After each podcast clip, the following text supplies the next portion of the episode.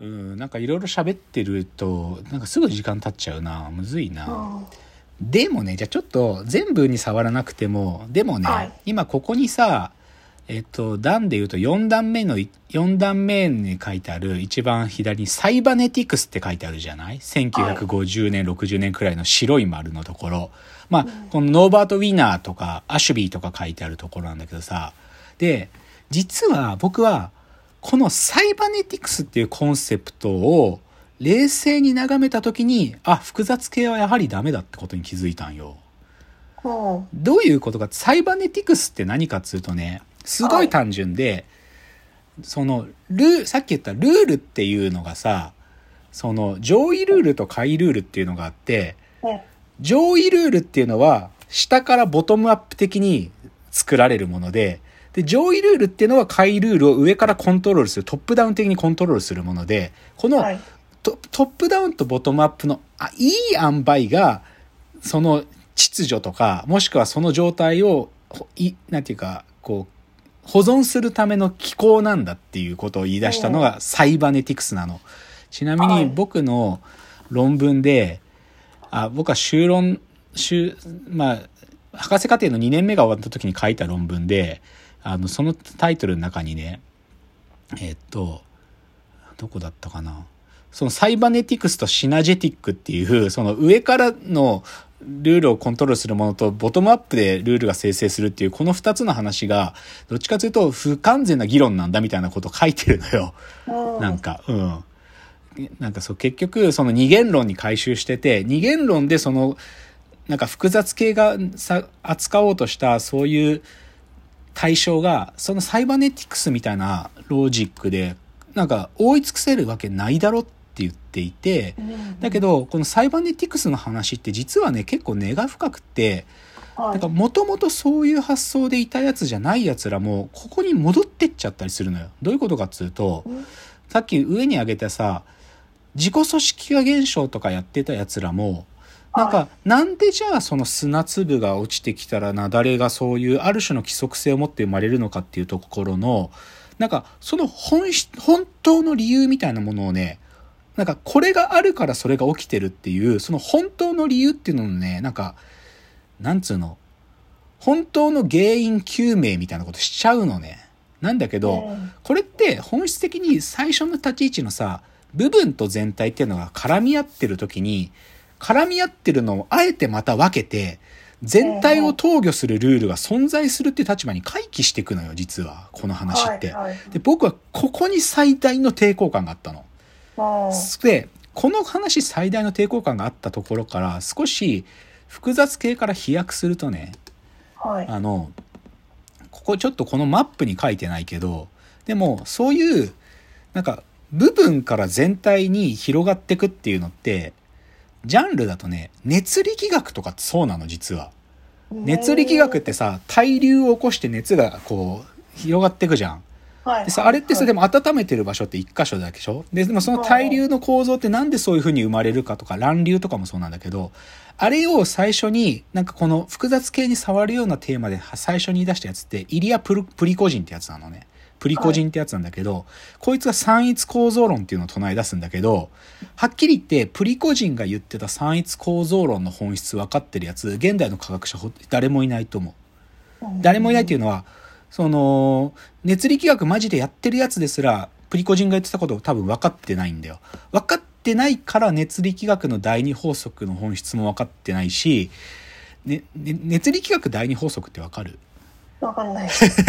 エントロピーの話。エントロピー、エントロピーが増え続ける話なんだけど、はい。でも、そこの、んでもあれもさ、部分と全体の話なんだよ。だって、エント、あの、マクスウェルの悪魔というのはさ、その、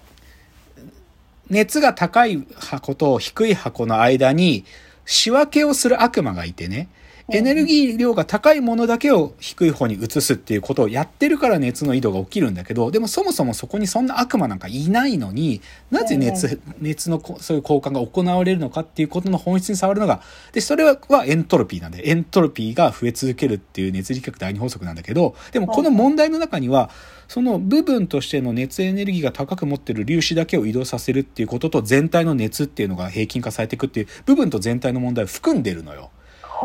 で、その問題含んでるんだけど、熱力学第二法則については、物理学者だとかも含めて、なんか、統一した見解持ててないんだ、はっきり言って。なのに、だから熱力学第二法則って大いなる謎のまま取ってあるの、実は。問題として。で、そこに、ちょっとでも足がかかったのがプリコジンが言ったことだったんだけど、でもそのプリコジンが言ったことをみんなは本質的だとあんま捉えられなくって、だから未だに分かんないことの一つだったりするわけ。なんか、だからそういうことすげえあるんだよね。だで、で、その時によく決着つけちゃうのが、さっき言ったサイバネティクスみたいな反応、発,、はい発想で、なんか全体を投与するルールをそれでも持って、持ち込んできちゃうみたいなことに帰着するっていうのが、最大の問題点なの。だから今ここのさ絵の一番下の段に書いてあるさ、 artificial intelligence から始まってる絵ってあるじゃない？で多分、はいはい。はい深谷さんがやってたところに近ければビーって右に引いてきてさ、セルオートマトン、 cellular automata とかあるじゃん。ウォルフラムはいはい。のとか、もうちょっと右行くと artificial life で A ライフとかさ、で、その隣に agent-based model があるじゃない。これはまる、まあ、で、それがさらに行くと multi-agent model になるわけだけど、はいはい。でもこれも、だから僕は、なんかマルチエージェントのモデルが、大概のものって2つのルールを持つんだよね。ローカル的なルールと投与する場合と、マクロな全体性がある種付託されてる変数っていうのを両方ちっちゃいエージェントが両方見ながらやるんだけど、でも究極その時、マルチのとこの1個のエージェントっていつ全体を眺める瞬間があるのってことなのよ。つまり、でも全体を眺めるってことはさ、モデルの中でも全体が予定されてるわけじゃん、それって。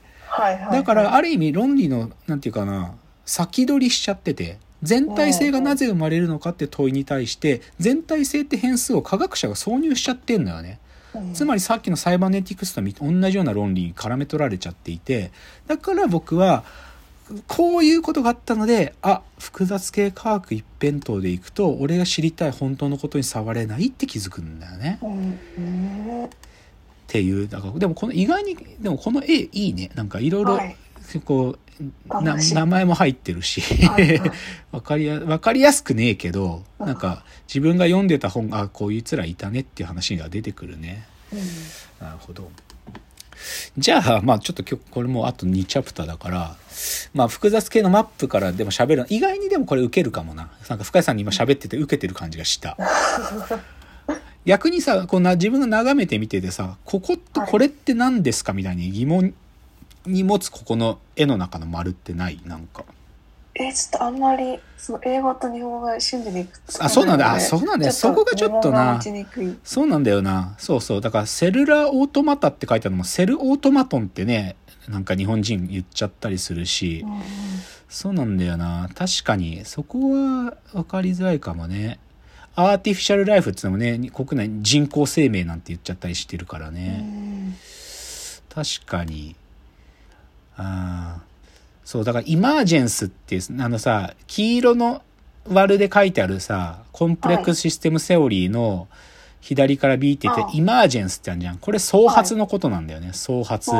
でその右上のさ S ワームビヘイビアスウォームっていうさこれとか、はい。これとかも実はこれって虫の群れが作られるモデルのことなんだけどスウォー。ムっつって。なんか虫の軍隊がいた時になんかそれがこううにゃうにゃうにゃって動いてったりとかうん。もしくは鳥鳥が飛行するモデルを書いてて、と鳥がさでもさこう隊列を作ってバーって渡り鳥が飛んでくじゃない？でもあれってなんでああいう風になんかみんなでああいうなってしかもでもまっすぐ飛んでってだけどうん。たまに外敵が来た時一瞬崩れるんだけどまた戻ってバーって飛んでくっていうののそのモデルとかをモデル化するのがこのスウォームとかスウォームとかジャンルだったりするんだけどでもそれがねくっつかないよね日本語っていうかねうん英語で書いてあるからね。なるほど。やべえちょっと想像以上に複雑系科学のマップのとこで使っちゃった。まあいいや。じゃあなじゃああとはでも少しね余興と余興というかなんかこ僕が言ってる話がどうなんか皆さんの何かにつながってるかみたいな話をうまく言いたいんだけどな。うん。ここないつももってる。うん、つながってる。つながってると思ってるから僕はいろんなことを 同じ視点で見るんだけど、うん。なんだろうね。いや、一番ベタに言うと、まあ、オーディエンスに分かりやすく言うとすると大喜利 AI の話につながってるのよ。うん。大喜利 AI の数学につながってる、はっきり言って。あのーあんまり大喜利 AI のさ、モデルのどういう数学で書かれてるかってこと、まあ種明かしになっちゃうから、あんまり言ってないんだけど、うんでも、この話は、数学の中の、数学の中、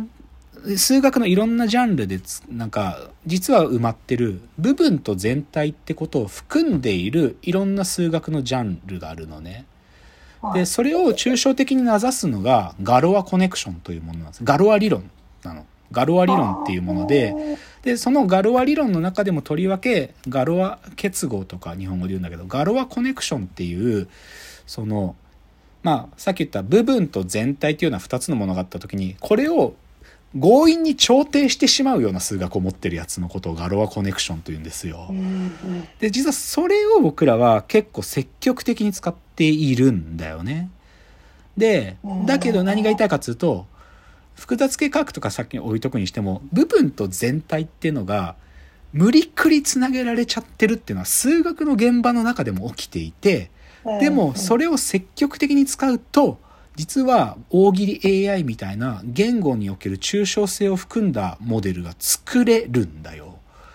ちょっとどういうことかここもうちょい説明してみようかな。はい。ちょっと時間がないからな。ちょっとじゃあ次の、これ最後のチャプター次なんで、はいまとめと最後のチャプターでいきますね。じゃあ最後です。はい。